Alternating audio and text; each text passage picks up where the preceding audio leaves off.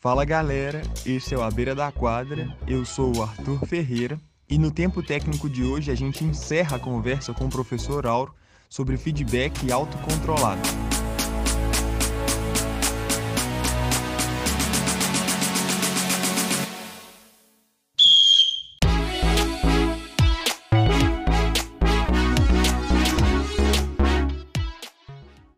E o que que os resultados apontaram? A literatura tem sido muito favorável aos grupos autocontrolados. Duas populações é que não não estão tão consolidados assim os resultados, na verdade, que são os idosos e as crianças, né? Mas é, o jovem e o adulto têm dado bastante resultados positivos nas pesquisas para os grupos que têm direito ao controle ao feedback.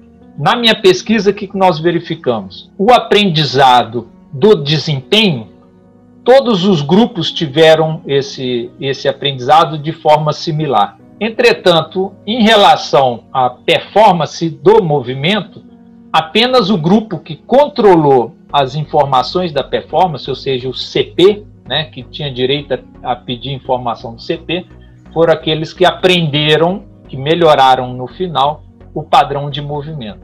Né? Então, em relação ao desempenho, o, o, tanto o grupo CP quanto CR aprenderam o desempenho, mas em relação ao padrão de movimento, só o grupo que tinha direito a controlar o padrão de a informação a respeito do padrão de movimento é que aprendeu o padrão de movimento. Agora, outra coisa que é importante que nós é, falamos, que é, nós não ficamos só no, no, na aprendizagem do padrão, que a gente queria ver assim, pô, será que os alunos vão pedir no mesmo momento que nós, treinadores, oferecemos essas informações? Será que a gente uhum. vai na mesma quantidade? Porque aí nós começamos a fixar em cima daquele que estava mais perto da prática, do contexto de prática. Ou seja, na prática a gente dá informação tanto de, do resultado da ação quanto do movimento.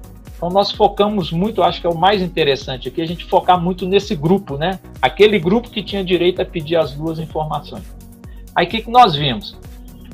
O aprendiz, ele pede primeiro informação do movimento, mais informação do movimento do que do resultado da ação dele. E normalmente nós professores fazemos isso, né? A gente foca para corrigir o movimento Uhum. E damos menos importância e falamos com eles, ah, pô, não preocupa tanto com o resultado, não. Vamos primeiro fixar o movimento. Não é assim que a gente fala com, com os nossos é verdade, alunos. É verdade. E essa é a necessidade deles, né, que nós vimos nessa pesquisa. Primeiro, eles concentram a informação de CP, eles pediram mais informação de CP no início, e depois eles foram trocando essa informação de CP pela informação do CR. Ou seja, é como se a gente imaginasse assim: primeiro eles garantiram que eles estavam fazendo o movimento correto, uhum. para depois eles irem é, conseguindo precisão né, na ação dele lá. Aí ele começa a pedir mais informação. Então, ao longo do processo, eles concentraram mais informação do CP e depois nós fomos vendo que essa distribuição foi alterando, diminuindo a solicitação de CP e aumentando a, a, a solicitação de CR. Então, isso foi uma foi uma confirmação daquilo que a gente, na prática, a gente é, imaginava que fosse o melhor. Né? Então, quando a gente pega os, os livros básicos de aprendizagem, a gente fala primeiro da informação do padrão de movimento para depois da informação do resultado da, da ação. E a outra coisa que também nós achamos assim bastante interessante assim em, em relação ao aprendiz é quando é que eles vão pedir informação? Porque o que, que nós professores fazemos, né? A gente, quando a, o, o garoto está aprendendo o movimento, a gente, quando ele erra, a gente dá informação. Né? Normalmente, você dá informação, pô, você falou com ele, ó, o cotovelo tem que estar tá estendido. Ele estava com o cotovelo flexionado, você fala, ó, estende o cotovelo. E o que nós vimos é, nós distribuímos em cinco dias, né, eles iam lá e faziam X ações, né, 50 saques, por exemplo. Faziam 50 saques todos os dias. E no final a gente perguntava para ele, né, pô, quando é que você pediu o feedback? Aí ele fala, pô, após tentativas boas ou após tentativas ruins? Obviamente a gente vai trazer justificativas para isso. Ah, pô, o Auro pede após tentativas é, boas porque ele precisa de um reforço, ele gosta de receber do professor dele a confirmação que ele foi bem. Né? O Arthur não, ele pediu após tentativas ruins, mas ele pede a informação é realmente para poder ter aquela informação para ele corrigir na próxima tentativa.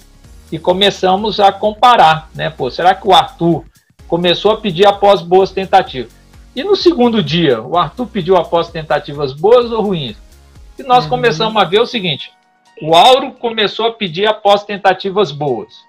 Depois ele começou a pedir após tentativas ruins e depois ele mudou para boa de novo. O Arthur começou a pedir após tentativas ruins, depois foi para as boas e depois ele manteve nas boas. Aí nós nos atentamos falando assim: pô, o Arthur falou que pediu após boas tentativas, mas boa tentativa para o Arthur é em relação ao resultado da ação em relação ao movimento que ele percebeu que ele fez? Sempre uma proporção meio que assim, 60% e 40%, óbvio, cada grupo um pouquinho diferente, também de diferente. O Arthur pedia, é, boa tentativa para o Arthur era em relação ao padrão de movimento, só que para o Auro era em relação ao desempenho. Ah, então, as estratégias e as necessidades, elas são completamente diferentes, né? completamente diferentes no sentido que são diversas. Né? Então, é, alunos diferentes eles têm necessidades diferentes. Então nós começamos a ver o que é, que é justificado, que é uma teoria, que é a individualização do contexto de aprendizagem. Quando a gente dá o direito do aluno a pedir o feedback, a autonomia para ele pedir, ele customiza o aprendizado dele, né? Ele faz da maneira que é mais adequado para ele. E que para nós professores seria muito difícil, é, é só um professor talvez com muita experiência, muita sensibilidade, para poder criar tantas estratégias diferentes para os alunos, né? E que normalmente a gente tem um padrão de dar informação e a gente segue o mesmo padrão para todo mundo. Mas quando a gente vai ver de forma individualizada, é, investigar né, com mais detalhadamente, a gente vê que num grupo de 12, nós chegamos a ter 11 estratégias diferentes. E a maioria dos grupos, se não me engano, ficou entre nove estratégias diferentes a, do, a 11 estratégias diferentes. É, é algo que chama atenção para nós no contexto de prática, que a gente tem que realmente estar mais atento é, às singularidades né, dos nossos alunos para poder é, dar informação. Ou seja, todo mundo aprendeu, só que cada um criou suas estratégias que são diferentes entre eles, entre os participantes. O Arthur, eu diria para você, ó, eu já tenho um tempinho que eu tô na, nessa prática, né? Então, que eu formei, cara, foi em 90, então tem mais de 30 anos de estrada de voleibol. Eu digo para você que é, dentro do voleibol, agora é que eu tenho visto alguns fazendo algum contexto pequeno, como eu te disse, de colocar um monitor para poder fazer. Eu nunca vi uma organização de uma sessão de treinamento pensado para esse feedback autocontrolado. É, eu, né? Eu nunca certo. presenciei. Então você vê assim, ou então é, foi uma geração que não tinha essa informação, né? Então depende muito da sensibilidade. Não estou dizendo que não exista, né? Sim, sim. Mas é, que eu nunca tinha pensado nessa possibilidade nos, na, nos meus treinamentos, nas minhas aulas e tal.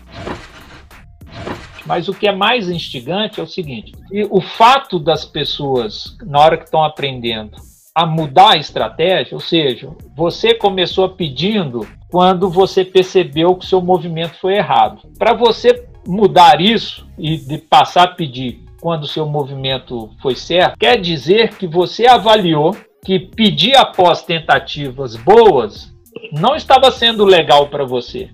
E você passa a pedir após tentativas ruins. Só de você pensar numa estratégia, eu já fiz você pensar. Sim. Aí você fala assim, ó, vou pensar, vou pedir quando eu errar. Aí você tem que perceber que você errou e você me pedir informação. Aí você, toda vez que você errou, você me pede. Daqui a pouco você começa a avaliar que isso não está muito legal. E aí você muda a sua estratégia e começa a pedir a pós-boa. Aí você vai começar a comparar. A pós-boa está melhor ou pior do que a pós-ruim? Então, só de você ter que raciocinar processar essas informações, isso é metacognição. Ou seja, eu monitoro o meu aprendizado, eu passo a monitorar o meu aprendizado. Eu criando estratégia e avaliando se aquela estratégia que eu criei, ela está adequada ou não para mim. Então, eu ponho o meu atleta para processar informações que quando eu não tenho é, essa autonomia, o que, que eu faço? É o, meu, é o meu treinador, o meu técnico é que vai me falar. Eu descanso, eu ligo nas ações, só fico fazendo ação, ação, ação. Quando o técnico quiser, ele me corrige. Aí, quando você dá, delega para ele essa autonomia, pô, o cara já tem que começar a avaliar o resultado da ação, a, a prestar atenção no que você fala para poder comparar, para ver se vai pedir ou não. Ou Sim. seja, um ambiente onde você dá autonomia, você faz com que o aprendiz também tenha que pensar uma série de fatores que ele não pensa. E quando a gente vai ver os resultados das ações assim, principalmente nos estudos de CP, é que aquilo vai fortalecendo a memória de trabalho, né? Aquele, aquelas informações que você passou, elas vão ficar é, sendo mais trabalhadas, porque toda hora eu tenho que resgatar lá na minha memória de trabalho, memória que a gente chama de longo prazo, trazer para a memória de trabalho. Ah, o Arthur me falou que o saque correto eu tenho que fazer esse, esse, esse movimento. Aí eu faço o movimento. Eu tenho que lembrar que o Arthur me falou. Tiro lá da memória de longo prazo, trago para a área de trabalho, faço aquela comparação que você falou. Pô, então tudo isso vai fortalecendo dentro de mim né, essas informações que a gente dá.